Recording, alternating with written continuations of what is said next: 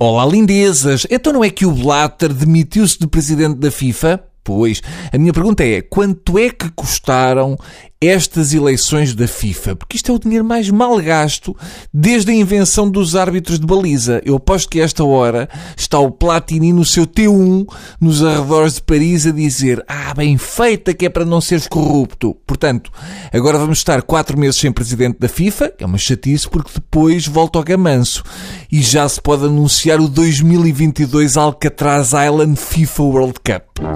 Ora, quando o Bruninho julgava que os temas do tubo já tinham atingido o limite da estupidez humana, eis que pessoas com muito tempo para muitas cenas e pouco para higiene íntima lançam uma campanha de proteção ao caracol. Bem, eu vou ler que é para verem que eu não minto.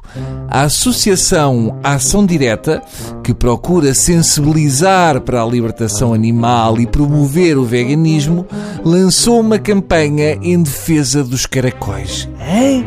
Até mas quê? Então, mas o caracol não é considerado comida vegan. Aquilo é erva com casca. E a lesma é uma alheira de ervas. O caracol é um gastrópode, em termos biológicos, é um estômago com um pé. Sempre é um estômago a mais do que quem escreveu isto.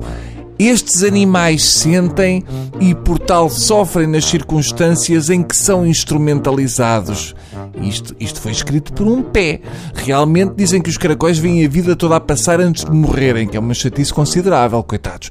Eu percebo o ponto de vista que o caracol sofre, mas não percebo o ponto de vista dos cartazes em que dizem: Você gostava de ser cozido vivo? Vamos lá ver uma coisa. Se vamos falar de seres sensíveis, então devemos comparar sensibilidades. Não são propriamente o mesmo tipo de seres. Se entramos nessa, então e o cartaz? Ah, você gostava de ter de andar com a casa às costas? Não, não gostava, até porque tenho uma vivenda geminada e uma hérnia de escalo. Ou perguntar ao caracol: Você hesitaria em assar um ser humano se se lhe garantisse bar aberta a tubérculos todos os dias?